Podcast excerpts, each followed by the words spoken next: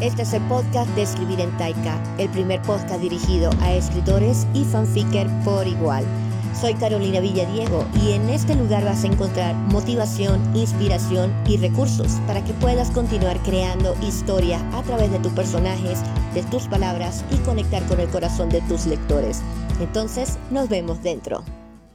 A todos, bienvenidos al podcast de Escribir en Taika y estamos con el cuarto episodio en donde quiero tratar un tema muy importante porque es algo que he visto continuamente fallar en el momento en que estamos leyendo algún relato o algún manuscrito para poderlo revisar y definir si va a ser publicado dentro de nuestras convocatorias. Y es el tema del protagonista, que a veces se cometen unos errores bastante, bastante pequeños, se puede pensar de esa manera, pero que suelen ser cruciales y que pueden provocar que realmente perdamos la fuerza a la hora de contar la historia. Entonces aquí vamos a hablar justamente de eso, de cuáles son esos tres errores que cometemos al momento de escribir a nuestro protagonista. Y vamos a empezar con el primero que creo que es bastante obvio y por ser bastante obvio cometemos el error de poner cualquier cosa para decir es que yo no lo cometo, yo no hago eso. Y resulta que seguimos haciendo lo mismo. Y es cuando nuestro protagonista no tiene defectos. Cuando nuestro protagonista no tiene defecto es como si fuese un Superman. Todo lo puede, todo lo logra.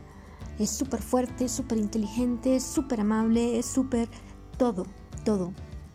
Y el gran problema de este punto es que es difícil que nos podamos identificar con el personaje y hacemos que como es bueno en todo y no tenga defectos, los obstáculos, incluso el conflicto que está ocurriendo dentro de la historia, realmente no le está afectando, ni tampoco va a tener algún tipo de evolución que nos permita poder empatizar con él. Entonces a veces podemos caer en el error de pensar, no, es que mi personaje sí tiene defectos, por ese lado no tengo ningún problema, es que a mi personaje le cuesta levantarse temprano. Y ese es el defecto. El gran problema es que parece que a nadie de la historia le molesta que él se levante tarde. Entonces vemos al personaje teniendo un defecto, entre comillas, que no está haciendo ningún tipo de empuje, de palanca, de obstáculo para la historia. Entonces a veces cometemos el error de colocar cualquier defecto por el hecho de llenar la planilla de defectos sin detenernos a pensar si realmente este defecto es algo que va a perjudicar el desenvolvimiento de nuestro personaje para la historia. Entonces podemos decir, es que mi personaje es mal hablado, pero a nadie le molesta de que sea mal hablado. Es que mi personaje tiene unas mentiritas, pero a nadie, a nadie le molesta las mentiritas. Entonces, esos defectos realmente no son defectos que vayan a pesar dentro de la historia. Y ese es un error muy, muy, muy común que solemos ver al momento de leer los manuscritos, que son defectos que se colocan al personaje y que realmente no están dando peso a la historia. Si vamos a darle un defecto a nuestro protagonista, debe ser un defecto que realmente influya en la historia. Puede ser que el protagonista sea cobarde, y el hecho de que sea cobarde le impida tomar las decisiones en el momento adecuado para poder enfrentarse a cada uno de los obstáculos. Puede ser que nuestro protagonista sea egoísta y al momento de ser egoísta las decisiones que toma afecta a la gente que tiene a su alrededor y él no se da cuenta. Puede ser que nuestro protagonista tenga un terrible miedo a la oscuridad y estamos en medio de una persecución que donde ocurre mayormente en la oscuridad y es un miedo paralizante que no lo deja avanzar. Tiene que ser un defecto que realmente influya en la manera en la que está ocurriendo la historia y que se convierta en un obstáculo, en la forma en la que el personaje se tiene que enfrentar a lo que está ocurriendo en el conflicto. Si nuestro personaje va a ser mentiroso, que las mentiras tengan un peso que llega un momento en el que se convierte en una bola de nieve y todas las personas que estaban a su alrededor y creían en él dejen de creer en él. Pero debe pesar. Y muchas veces nos equivocamos pensando que colocar cualquier defecto es hacer que nuestro protagonista sea mucho más humano, cuando estamos muy lejos de eso. el segundo error que solemos cometer al momento de escribir a protagonista y es que no tienen motivación. Mi protagonista quiere salvar al mundo porque es bueno y quiere salvar al mundo. Mi protagonista quiere salvar su matrimonio porque es buena y quiere salvar a su matrimonio. Mi protagonista quiere salvarle la vida a esta persona porque es bueno y quiere salvarle la vida a esta persona. Pero realmente, ¿cuál es la motivación? A veces pensamos que la motivación es esa, es que es bueno, es que es una buena persona y quiere salvarlo porque es una buena persona. Pero mm, esa motivación es demasiado superficial y demasiado débil para que nosotros podamos empatizar. Y si nos detenemos a pensar, realmente nosotros tenemos motivaciones mucho más fuertes y mucho más emocionales, incluso mucho más viscerales por las que movemos y actuamos. Entonces en el momento en que te detengas a pensar, ¿por qué tu personaje, tu protagonista quiere salvar el mundo? Ve al fondo, al fondo del asunto. ¿Qué es lo que quiere salvar del mundo? ¿Por qué lo quiere hacer? ¿Cuál es esa brújula moral con la que él se está guiando? ¿Cuál es esa idea radical que él no puede desprenderse? Una de las grandes maravillas de las historias como Monster es que cada uno de los protagonistas, los dos protagonistas que tenemos, tanto Tedma como Johan, tienen una motivación muy clara, muy poderosa e incluso muy egoísta. Porque incluso el hecho de que el mismo Tedma decida como motivación el que la vida de todos vale exactamente igual, es una forma egoísta e podemos decir un poco moralista de verlo, pero él está completamente seguro de eso. Y la historia se encarga de demostrarnos una y otra vez de dónde viene esa motivación. Y esa motivación incluso se convierte en una traba para cada una de las decisiones que toma dentro de la historia. Y eso lo hace más humano porque podemos empatizar aún si no estamos de acuerdo con el pensamiento que tiene nuestro protagonista.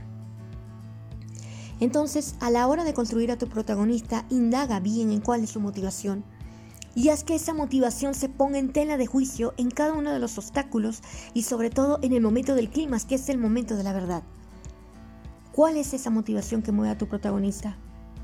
¿Y qué está dispuesto a perder o a ganar para obtenerla? Y el tercer error que podemos cometer al momento de crear a nuestros protagonistas es que no tienen un contrapeso.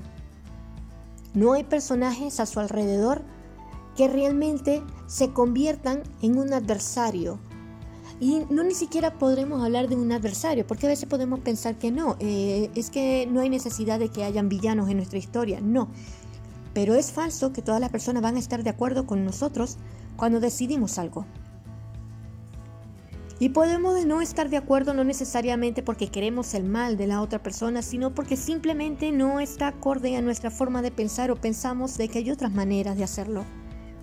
Entonces nuestro protagonista también necesita que haya un contrapeso alrededor de él. Que no todos los personajes estén allí para aplaudir cada una de sus decisiones, sino que haya uno, dos, tres personajes que cuando lo vean, cuando vean sus motivaciones o sus decisiones o sus acciones, sean capaces de confrontarlo, o sean capaces de invalidarlo, o sean capaces de enfrentarlo. Es muy importante para toda persona y sobre todo para aquellos protagonistas que buscamos que, que tengan un, un peso dentro de la historia, que haya ese peso del otro lado de la balanza, esa fuerza que va en contra, porque de esa manera Vamos a dejar a que nuestros lectores sean lo que tengan que hacer el juicio. Vamos a poner todas las piezas en la mano para que ellos decidan si es el protagonista el que tiene la razón o, por el contrario, es ese otro personaje el que tiene la razón y es el protagonista el que está equivocado. Es necesario que haya un contrapeso para el protagonista. En el momento en que no colocamos un contrapeso en el protagonista, estamos aceitando completamente la maquinaria de la historia y estamos quitándole fricción a los momentos cumbres, a los obstáculos y al clima para que la historia sea realmente emocionante. Entonces, si nosotros queremos crear protagonistas que realmente impacten, que realmente emocionen, que realmente muevan la historia, necesitamos ser muy conscientes de esto y necesitamos tomar las decisiones correctas para que nuestro personaje, nuestro protagonista tenga defectos que realmente afecten a la trama, que tenga una motivación que se ponga a prueba en cada uno de los puntos más álgidos de la historia y que además tenga contrapeso, que nos ayude a poner en la balanza las acciones que está haciendo nuestro protagonista y empatizar, sea porque estamos de acuerdo con él o sea que, por el contrario, no estamos de acuerdo. ¿No se imagina la cantidad de historias que hemos tenido que rechazar por el hecho de que falta fuerza a ese protagonista y se cometen alguno o todos estos errores? Así que si quieres evitar tener ese tipo de problemas y que tus historias tengan muchísimas más posibilidades de ser publicadas, sea por Taika Editorial como por otras editoriales, entonces vamos a ponerle lupa a la manera en la que desarrollamos a nuestro protagonista. Y si quieres saber un poco más de cómo desarrollar personajes tridimensionales que apasionen, que emocionen, cómo conectar con ellos, te invito a entrar a nuestra Academia Taika donde hay dos cursos increíbles. Son dos masterclass muy buenas en donde hablamos sobre cómo crear personajes que impacten, que muevan y a su vez también cómo conectar con ellos. Y vamos a obtener herramientas con las que vamos a poder empatizar mejor con nuestro personaje y obtener las palabras correctas para que nuestros lectores también puedan sentirlos. Y ya no siendo más, este es el episodio de hoy y espero de corazón que puedan ir comentando, sea aquí en Spotify, sea en Instagram, en Facebook, sobre sus impresiones de estos temas de podcast que estamos desarrollando y para que también nos den ideas de otros temas que vamos a desarrollar. De hecho, en septiembre vamos a tener un campamento de novelas súper interesante, un fin de semana full, full concentrado, en donde uno de nuestros temas es precisamente el protagonista. Así que quédate atento a nuestras redes sociales para que te enteres de todo y nos vemos la próxima semana.